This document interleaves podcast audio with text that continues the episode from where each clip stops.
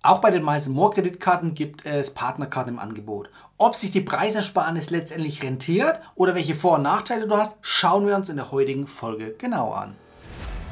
Hallo Urlauber und willkommen zurück zu einer neuen Episode vom Travel Insider Podcast. In diesem Podcast geht es um das Thema Premiumreisen und wie auch du die komfortable Welt des Reisens erleben kannst. Mein Name ist Dominik und super, dass du heute wieder am Start bist. Nall dich an und die Reise kann starten. Du bist stolzer Besitzer einer Miles More Kreditkarte und möchtest einem geliebten Menschen in deinem engeren Kreis auch die Vorteile einer Miles More Kreditkarte äh, nicht nur nahebringen, sondern auch übertragen, dann eignet sich eventuell eine Partnerkarte für dich. Also es gibt ja zwei Optionen. Entweder der oder diejenige holt sich auch eine Miles More Kreditkarte, also separat, oder über dich eine Partnerkarte. Die Partnerkarte ist natürlich reduzierter, also preislich reduzierter, bietet aber gleichzeitig auch die gleichen Vorteile, wie du als Hauptkarteninhaber bekommst. Das sind neben den Versicherungen jetzt natürlich einmal der Meilenschutz und natürlich auch das Sammeln von Meilen. Aber hier sammelt ihr nicht wie bei anderen ähm, Punkt- oder meilenfähigen Kreditkarten in einen Topf, also für den Hauptkarteninhaber, sondern jeder sammelt die Meilen in sein eigenes Miles More Konto. Also jeder braucht ein eigenes Miles More Konto im Hintergrund, wo die Meilen draufgehen. Wenn ihr die trotzdem in einen Topf schmeißen wollt, dann müsst ihr über Meilenpooling dann hintenrum die Meilen wieder zusammenführen. Was Meilenpooling ist, wie das funktioniert, dazu habe ich hier schon ein Video gemacht. Und deshalb gibt es jetzt auch hier die Möglichkeit, eben dann nicht nur die Meilen auf getrennte Konten zu sammeln, sondern umgekehrt die Zahlung oder die Abrechnung, die funktioniert eben nicht auf separate Konten, sondern auf das Konto vom Hauptkarteninhaber, also von dir in diesem Fall. Das solltest du wissen und das wäre für mich jetzt auch die Empfehlung, so eine Partnerkarte nur Personen auszugeben, denen du vertraust, also sprich im engen Familien- oder Freundeskreis beispielsweise. Wenn es weitläufige Bekannte sind, wo du deren Zahlungsmoral nicht kennst, würde ich es persönlich nicht machen, weil du zahlst am Ende deren Kosten, was sie mit deiner Partnerkreditkarte ausgeben. Die Kosten bei der Miles More Blue Partnerkarte liegen bei 4,40 Euro im Monat. Die Hauptkarte zahlt 5,50 Euro. Also da habt ihr schon mal eine kleine Ersparnis. Und bei der Goldkreditkarte sind es 7,90 Euro anstatt 11,50 Euro Monatsgebühr. Was ihr natürlich auch beachten müsst, ist, die Partnerkarten gibt es nur für die privaten Miles More Kreditkarten, also nicht für die Business-Variante. Ja, was ist dabei jetzt der große Nachteil einer Partnerkarte? Der große Nachteil ist der fehlende Willkommensbonus. Also du bekommst dafür keinen Willkommensbonus. Der Willkommensbonus bei der Hauptkarte liegt bei der Blue normalerweise bei 500 Meilen, ist nicht der Rede wert. Bei der Goldkreditkarte sind es normalerweise 4000 Meilen. Aber es gibt auch sehr häufig eben Willkommensbonusaktionen die bis zu 30.000 Meilen für die Privatvariante der Kreditkarte ausschütten.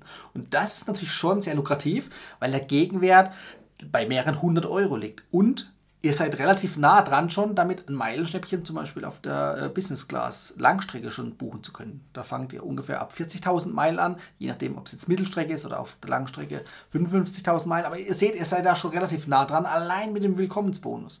Und der hat eben einen relativ hohen Gegenwert und ist damit eben nicht zu verachten. Also viele von euch oder viele von uns oder auch mich eingeschlossen, wir zielen natürlich auf den Willkommensbonus ab, weil der eben halt auf einen Schlag relativ viele Meilen Meilen bietet und dadurch auch einen guten Gegenwert im Vergleich zu der Jahresgebühr. Und wenn ihr auf die Partnerkarte geht, dann kriegt der Partner in dem Fall keinen Willkommensbonus und verzichtet darauf auf Meilen. Und da müsst ihr dann für euch überlegen, ob es Sinn macht, eben den normalen Preis zu zahlen und nicht den, ähm, die Preisersparnis mitzunehmen, aber gleichzeitig eben dann halt den Willkommensbonus dafür abzusahnen. Ja. Also von daher, das solltet ihr euch wohl überlegen. Aus meiner Sicht macht es durchaus Sinn, hier auf den Willkommensbonus zu gehen und eben nicht auf die Partnerkarte. Aber das müsst ihr für euch überlegen. Wichtig ist, wie gesagt, Partnerkarte an volljährige Personen äh, nur weitergeben oder sind nur für volljährige Personen möglich. Also sprich, die Kinder müssen eben in dem Fall volljährig sein. Ähm, ja, das ist so die einzigste Einschränkung. Und ich würde euch empfehlen, das wirklich nur auch bei naheliegenden Freunden oder Familie zu machen, denen ihr auch wirklich vertraut, weil die Personen geben mit eurer Karte, die ihr von eurem Hauptkonto abbucht, Geld aus und müssen euch das Geld ja irgendwie bezahlen. So, und wenn die Zahlungsmoral vielleicht nicht so gut ist bei anderen Menschen oder ihr es eben nicht wisst, ob sie gut oder nicht gut ist, würde ich das Risiko nicht auf meine Kappe nehmen, sondern wie gesagt, dann auf eine eigene Miles More Karte verweisen. Also das macht dann mehr Sinn in dem Fall. Und wie gesagt, der Vorteil ist halt, der große Vorteil ist halt der Willkommensbonus. So, jetzt würde mich interessieren natürlich, was denkst du darüber?